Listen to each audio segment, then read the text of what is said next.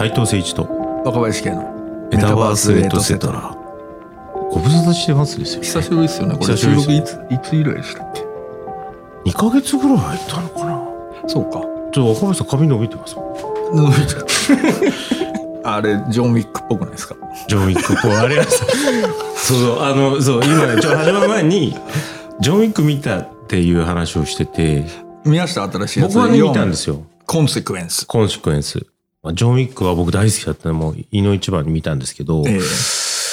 どうですか？っていうところでそうなはの？てか僕ね結局見見れてなくて早く見ないとなと思って。てか友達とかからも最高ですよっていう絶賛の声。でだってそれこそロッテントマト的なさ、はい。なんか批評サイトとかでも今回点高くないですか？確か。まあ、点高いですね。アクションすごい、うん。ロケーションすごい、ロケーションどこですか？東京ですか？いや、ロケーションいろいろ変わります。パリもあった、もちろんニューヨーク、あと大阪？真田広之、広之真田。あそうかそうか、うん。もう一応、まあネタバレですけど、ホテルのオーナーに出てくるんで。あホテルのオーナーなんだ。そうなんですよ。大阪のコンチネンタル。おし大阪のコンチネンタル。でも、それ、すごい面白いのは、まあさっきもちょっと話してた、新宿の歌舞伎町タワーじゃないですけど、うん。海外から見た日本の話なんですよ。まあでもまあまあ、そうですよね、まあそうなりますよね。でも大阪っていうとでもほらブラックレインうん。以来のさ、でもね、ちょっと、いなんかそういう要素も入ってます。ブラックレイン的なうん。あれどこでやったんだろうって、これどこで撮ったあんだろうって感じ。に大阪でロケしてるいやー、僕ね、東京だと思いますね。東京っすか？東京のお台場じゃないかなってこ個人的には思ってますけど。でもまあ、あの、ジョン・ウィックの話も戻ると結構ロケーションいろいろあって、登場人物もまそれこそリナ沢山とかあ、そうです、そうです。ですよねはい。ダメ僕は、どちらかってもう、あれじゃないですか、僕はあのゲームのアバターでもジョン・ウィック使わせてもらってる。使っていただいてるやつ身からすると、やっぱり第1話の、なぜジョン・ウィックは怒ったかっていう話と、二つあるじゃないですか、要因が。一個は犬を殺されたって話と、もう一台は車をパクられたっていうので、激高して、また殺し合いに戻るわけじゃないですか。僕なんかこう、ストーリー的に見ると、もうやっぱり、ジョン・ウィックのやっぱ一番最初が一番見ましたね。僕一番見てる映画、前もうここで言いましたけど、ブラックホークダウンは僕全部、あの、英語でセリフが言えるんですけど、マジで？はい。リドリー・スコット先輩。はいジョン・ウィックそれに多分次ぐぐらい見てますね。俺も結構見てますけど俺ジェイソン・ボーンの方が多いんですよね。ボーンシリーズの方が多い。ボーンシリーズちなみにどどれが一番いいですか？いやこれはね結構難難しいけど、うん。あの人あの女性の人いるじゃないですか、はいはいはい。FBI の、えはい若い子？若い子じゃなくて。ああ、えっと、はいはい。最後ニューヨークで、そう。はい。あの疲れてんじゃないかって言われて振り向くっていうシーンは何度も見たね。うん。ウィーンってなるっていう。なんだこの、大丈夫かなんだこの古いやつと。ほんで、はいはいじゃあね、俺ちょうどジョン・ウィックは見なきゃと思って結局見なかったんですけど、その悪っていうことをテーマに原稿を書いてくれって言われて、これむずいお題だなっていうか、俺悪とかってあんまりちゃんと考えずに生きてきた人間だからさ、これ何について書こうと思って、で、でジョン・ウィックについて書こうと思ってさ。で、それは要するに愛犬を殺すっていう、うん。愛犬殺しっつうのはどういう悪なのかっていうさ。いや、つまりね、人によって人が殺された時っていうのは、それをどうバランスするかっていうことは考えられるんですよ。つまり、それ法って概念が基本的にそうじゃないですか。で、映画でも普通に、まあ、ハリウッドの相場でいくと、例えば、自分の愛する人が誰かによって殺されたって言った時って、まあ、基本的に終わりは、そその殺したやつを殺すっていうふうな。エリミネーション。はい。になるわけじゃないですか。で、それで一応均衡が保たれるっていうふうな。動物は難しいんですよ。確かで、それでここにさ、これ何何百ページあるんだかよくわかんない。はいアニマルスタディーズ29の基本概念って、つまり動物における倫理とは何かっていう。結局さ、でも人間っつうのはさ、ほら、まあ、ベジタリアンになっちゃえばそこから多少は解放されるにしても、まあ肉食うやんみたいな話はあるわけですよ。で、ペットの問題っていうのはね、結構難しい問題で、ペットっていうのは法的には所有物なんですよ。に。なるほど。生物ではなくて、ふ物になるんですね。だからトースターと同じだっていうふうに言った判決があるんですよ。へえ。はいはい。で、そうでないと、売買ができないわけですよ。はい。で、それ、そうでないっていうふうにしちゃうと、普通に奴隷売買みたいな話になっちゃうので、はい。基本的にそれを、例えば誰かがブリードして、その商業的にあれするみたいなことの前提としては、それが要するに所有物であるっていうふうに見なさざるを得ないっていうふうなことになるわけですよ。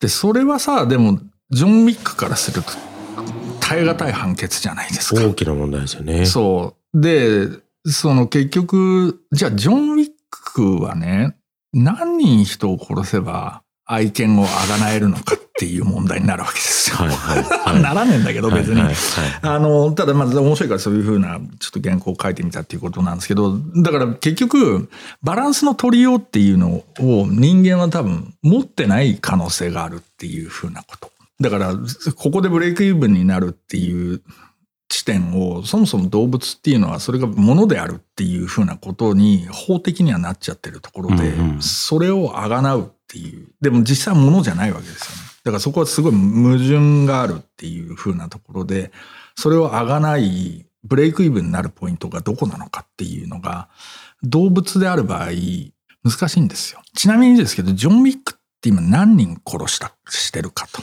いやいや4作目で。僕その全然わかんないですけど、僕は100ちょいなのかなと思ってたんです。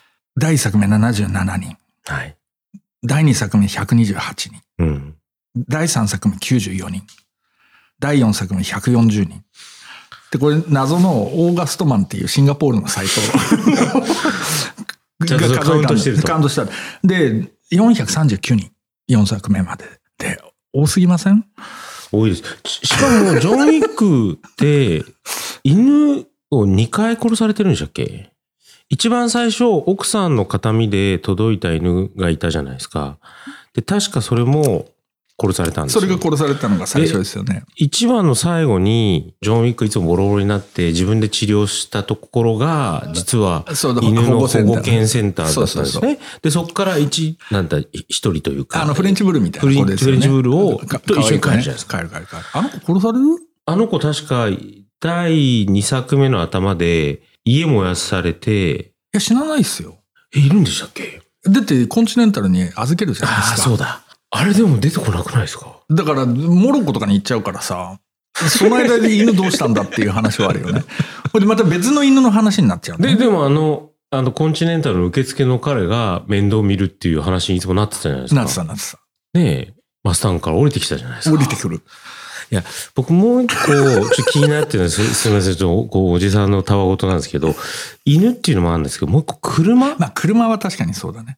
69年のマスタングねマスタングコブラっていう幻の名車を、あれどうされるんだったっけ？あれはロシア人の？ガソリンスタンドでロシア人に言われて、その後にパクられるんですよ、家から。その、なんかドラ息子が、あ、そうだそうだ。最後アジトでゲームやってプレイステーションかなんかやってるシーンがあるじゃないですか。そこにジョン・ウィック乗り込むんですけど、だけど、そのドラ息子たちが、それを盗んで、で、親父にお前誰の車を盗んだのか分かってんのかって言ったのがジョン・ウィックだったんですよ。ブギーマン。ブギーマンってか、このね、テキストが出てくるね。横滑りで。はい。やべえ、このポッドキャスト。そうそうそう。そうそう、だから車っていう問題は確かにありますね。うんただ、犬のモチーフは、だから3そうですね人も出てくるじゃないですか。つつまり、モロッコのコンチネンタルの、はいほらあの昔の、ねそうそうそうそう、女性の人。で、彼女も犬殺されて逆上する。そうですね。てか、殺されはしないのか、撃たれて逆上するっていうことでしょだからね、ここはね、結構難しい倫理的な問題っていうのに私たちは直面すると。だから、つまり、さっきの話で言うと、殺されたのが人だった場合に、てか言ってみれば大量殺戮ですよ。うん。ジョン・ウィック。うんてか、もうもちろん攻めてこられるから守ってるだけなんだけども、うんそうは言っても439人ね。だいぶですね。だいぶですよ。しかもちゃんととどめさしますからね届かせますからね、ちゃんと。で、それを、要するに問題は、見てる僕らが、それは正当だって感じるかどうかっていうことじゃないですか。で、それは正当だと感じてるわけですよ。そうか、頭の中ではどっかで、そのだ、って応援してるでしょ？うん。えだから僕はあれですよ。フォートナイトでジョン・ウィックなわけですから。そうでしょ、はいジョン・ウィックからロボコップですから。ロボコップな。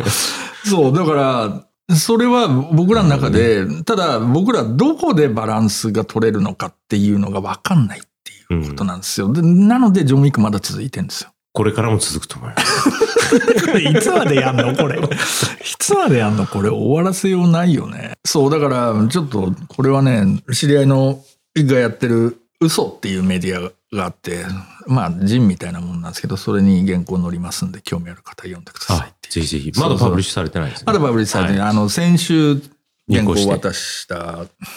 確かにな。いや、この前なんかちょっとこれ、これだけで一話になっちゃいそうですけど、あの、人権の話でここでも話したと思うんですけど、川が人権を持つみたいな？リバーの川。マジで？要は、確か、ガンジス川かなんかも人権持ったんですよね。いやいや、そう、なんかちゃんと裁判戦われるんですよ、彼は。なるほど。ガンジス川だったような気がしますけど。だからその、おっしゃる通り、なんか、まあ、さっきもちょっとこう、あの、始まる前に話してた、えっと、ジェイソン・ボーンの話。で、ジェイソン・ボーンは、人の話と記憶の話じゃないですか。そう、まあジェイソン・ボーンだから結局自分の人生を取り戻したいっていうふうなことなので、まあ、ある意味ゴールが見えてるっていうふうなことではある。でも途中で彼女も殺されるじゃないですか。1話で。あ、彼女殺される。そうそうそう。だからそこ、まあ、はあるよねまあ確かにでもジェイ、うん、確かにジェイソン・ボーンとジョン・ウィックはちょっと違うなだからそこはうん実はその起点に犬が置かれるっていうのは実は結構やっぱり重要なアイディアだっていうふうに私は思うんです。確かに。でちなみにね法において今動物っていうのがどういうふうな扱いになってるかっていうふうなことでいくとその動物保護っていうものが法制化されるってまあされた方がいいとは思うんですよ。それ例えば普通に食肉牛とかでもさ、うん。それすげえ劣悪な環境でさ、うん。もう最終的には俺らが食うために殺されるにしても、うん。なんか劣悪な環境うに。そうそうっていうのはうん。やめた方がいいっていうのはアメリカでも94%がそれに賛同してるっていう風な話があるので心情的にはもちろん動物大事にした方がいいでしょうっていう風な話なんだけどそれを刑法として扱うっていうことに関して言うと根拠がないわけうん。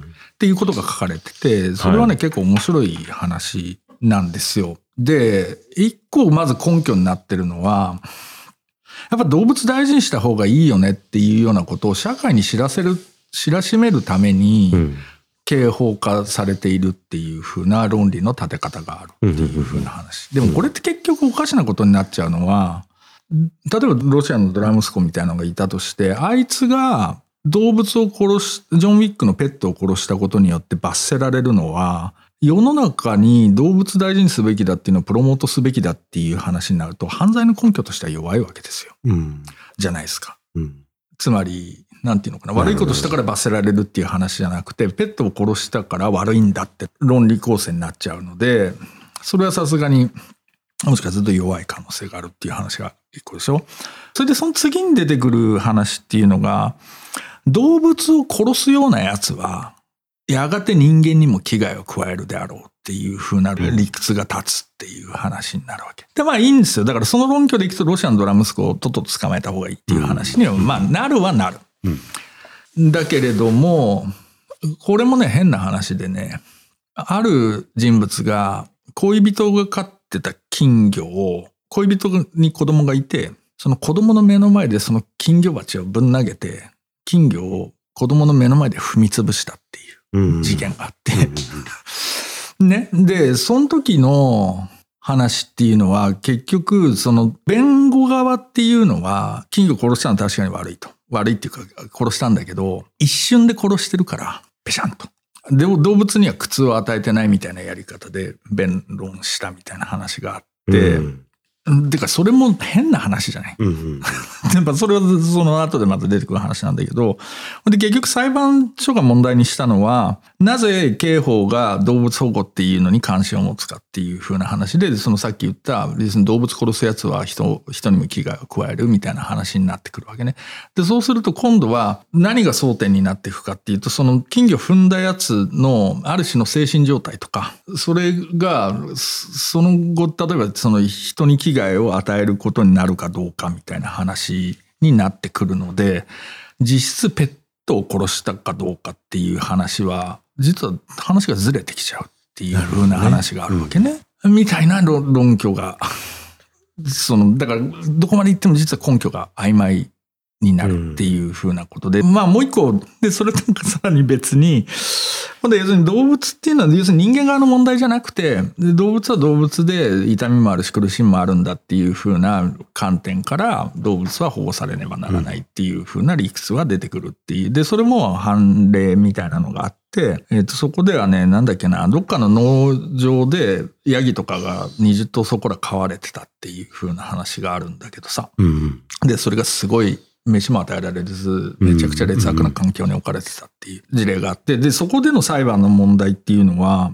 その争点がどこにあるかっていう話でいくとね、ヤギとか羊だったかな忘れちゃったけど、鶏とかがいたのか。うんそれが、個々に被害者なのかっていう問題なの。それともそれは、まるっと20頭なら20頭を被害者とするかっていう風な考え方を取るか。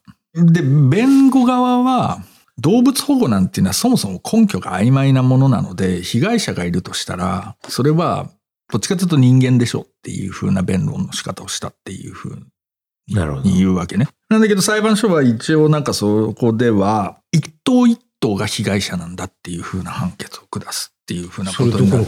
それ多分アメリカだとか？そう。うんで、一頭一頭は、だから結局それぞれに個体として、ある種、その、個別の苦しみなり痛みみたいなのがあるっていう風な、まあ論点に立つっていう風なことになるとうん。ただそれもな、なんかずしっくりこないんですよ。でも。うん。で、で、まあ結局のところやっぱり難しいのは、その法的にはどこまで行っても今のところ、少なくともペットとか、うん。その畜産農家が飼ってる牛とかっていうのは所有物なんですよ。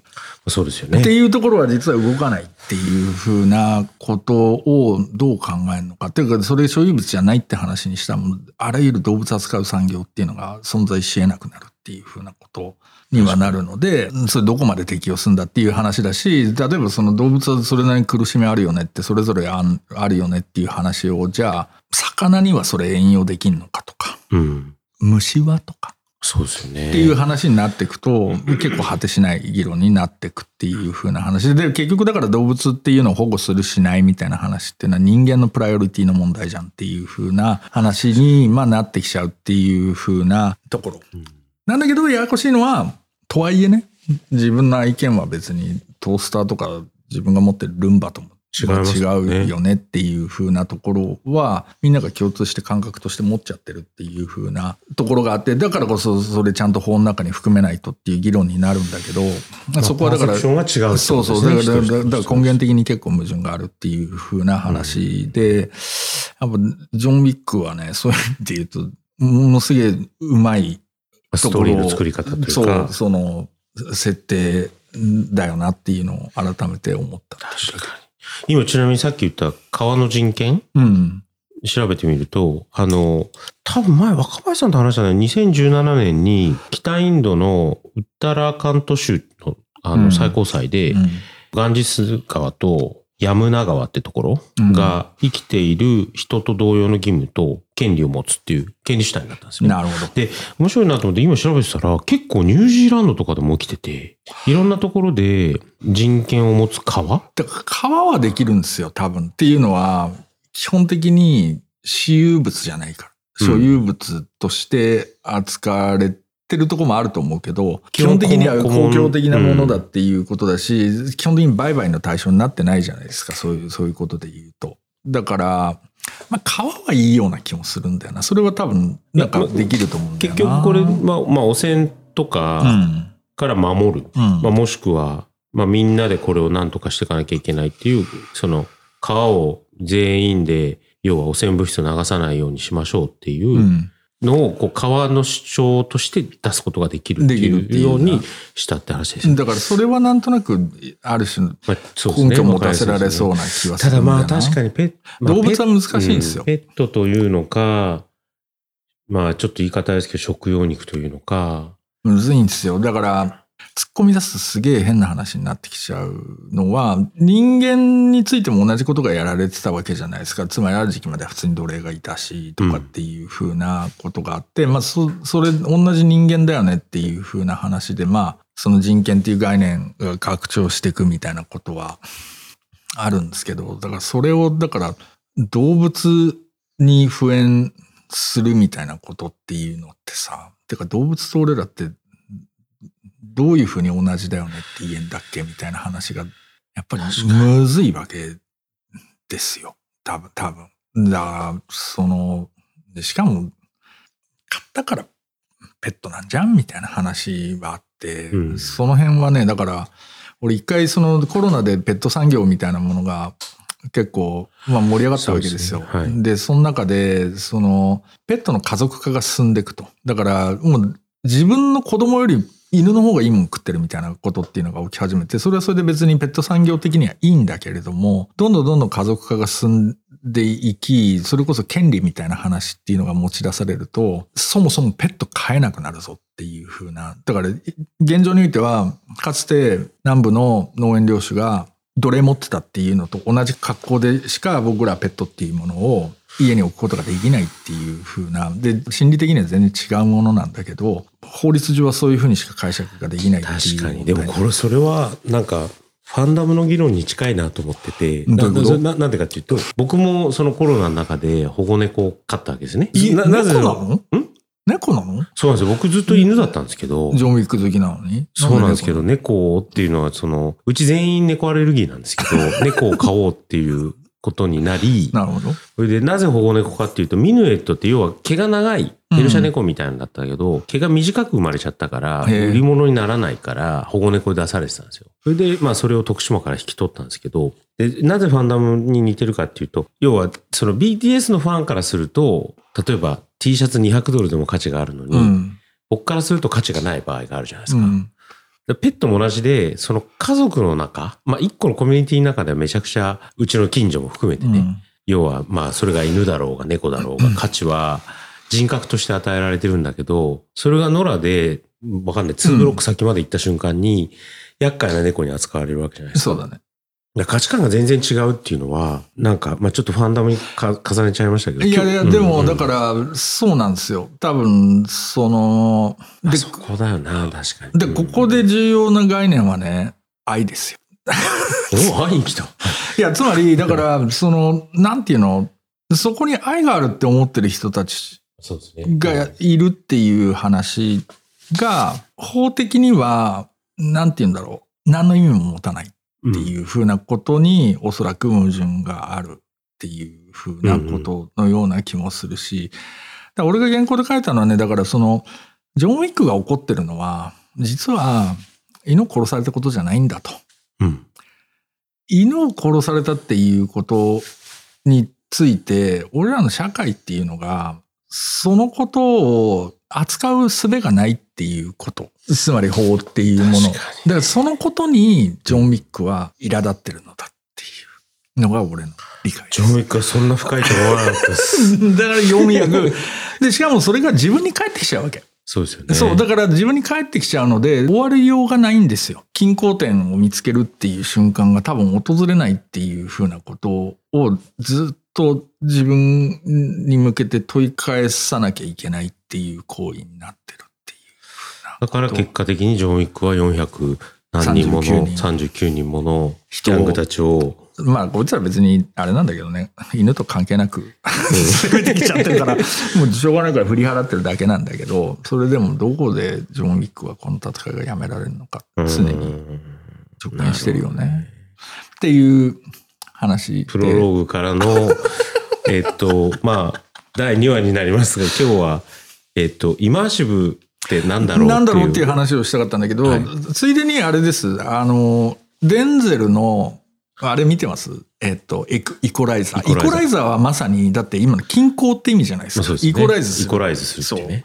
ね。だから、イコライザーじゃないですか。まあ、あれ人、人だから、あれなんだけど、あれ3っつうのが、なんか、海外にいる友達が見ましたとかつって、いや、見てないとか聞いいいらしいっすよ。いやもうワン見た方いるかもしれないですけどあれもめちゃくちゃ良かったですけどね ストップウォッチ P してね。ピーしてね。1分以内に。そうですよ、これ、綺麗に。イコライズしてそう、綺麗に、こう、ナプキン畳んでね。畳んでね。そうそうそうそう。うん。まあでも僕はあれ、結果で、まあちょっと3見てないですけど、結果的に1、2も見ましたよ。2も見て、あの、ね、美術学校行ってる子がね、黒人の少年ね。黒人少年がね、一生懸命ギャングに入んないようにね、そうですよ。やってたんだけど、最後まあイコライズしちゃうわけですけど。イコライズしちゃうか。そう。うん3はね、なんと、だから、ダコタ・ファニングらしいんですよ。その、それびっくりしますよ。だからダコタ・ファニングとデンゼルといえば、マイ・ボディーガードっていうはい大傑作があるじゃないですか。あれともうごっちゃになって、もうなんならデンゼル・シネマティック・ユニバースみたいに ほとんどなってもうデンゼルつながりで、ユニバース化されてるっていう。あ、映画またぐんだみたいなさ。それ楽しいよね。でも作ってるいや、すごいですよね。からそれもう引用つうかなんつうか。マルチバースですよ。マルチバースですね。あれ、この映画違う映画じゃなかったみたいなのがどんどんどんどんこそうですう。ね。あ、でもまあデンゼルだからいっか、みたいな。だって似たようなキャラですもん。うん、坊主で、そうそう。優しい人で優しい人で、こう、傷ついた元軍人かなんかで、みたいなさ。でももう一個あるよね。あの、ありました。で、でもデンゼル多いですね、ああいうのね。ライアン・レイノルズの、それトニー・スコットの作品だったと思うけどほらあの、えーっとね、なんて映画だっけな。ライアン・レイノルズだっけな。アフリカ舞台のやつ。デンジャラスラン。デンジャラスラン。あったあった、あったな。これも同じ話ですか？ら。さあデンジャラスランは残念なことにデンゼル死んじゃったような気がするので、はい。まあいいよ、それも含めてもうシネマティックユニバースとか、あの時のデンゼルみたいなのが、でもだってスパイダーマン結局そうだったじゃなまあいでそうですすか。ね。確かに。だからもういいですよ。デンゼルのシネマユニバースっていうか、マルチバースっていうことで。まあなんで今回はエンタメの未来っていうのがね、ちょっとね。はいあ、ちなみ話に、おこれちょっと、あの、前のメタバースエトセトラで話した、えっと、アテナ。あ、見たあの映画やばかったっす。めっちゃ良くなかったアですかテナはすごい、ぜひ見ていただきたい。あれは、まあ、あの、前メタバースの中でも、な、あれ？メタバース違う。プレイング東京で話したかもしれないです。いや、メタバースメタバースでしたっけ、うんで話した、ああやって戦争って始まるんだっていうのだったんですけど、まあ、それはそれでストーリーはそうなんですけど、撮り方も含め、冒頭の十何分すごいですか？やばいっすね。ワンショットで。ワンショットで。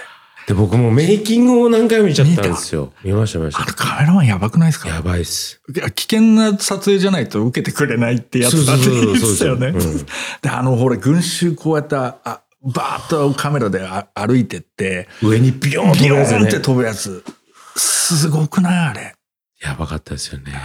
あれメイキングめちゃくちゃいいっすよね。メイキング。あんなメイキング、まあ、本編見て、メイキング見て、また本編見見て、僕はもう一回メイキング見て、また本編見ましたね。そうで、あれ、ほら、そもそももうなくなりそうな団地、たって壊しになる団地で思い出作りで、みんな参加してみたいなさ、あ、それもいい話でしたよね。うん。だめっちゃ良かったんだよな、あれ。あれあってな、結構その映画作り、よかった。よ、良かったですよね。よかったです。メイキングのありようみたいな、含めて、だって関係ある内容じゃないですか。はい。あれ良かった。というわけで、あの、エンターテインメントとイマーシブの話、あの、ちょっと1話と、に続きて、はい。まあ、ジョン・ウィックね、イコライザーね。楽しみだね、イコライザー。はい。というわけで、はい、とりあえず、じゃあ1話目はここまで。はい。ありがとうございますありがとうございました。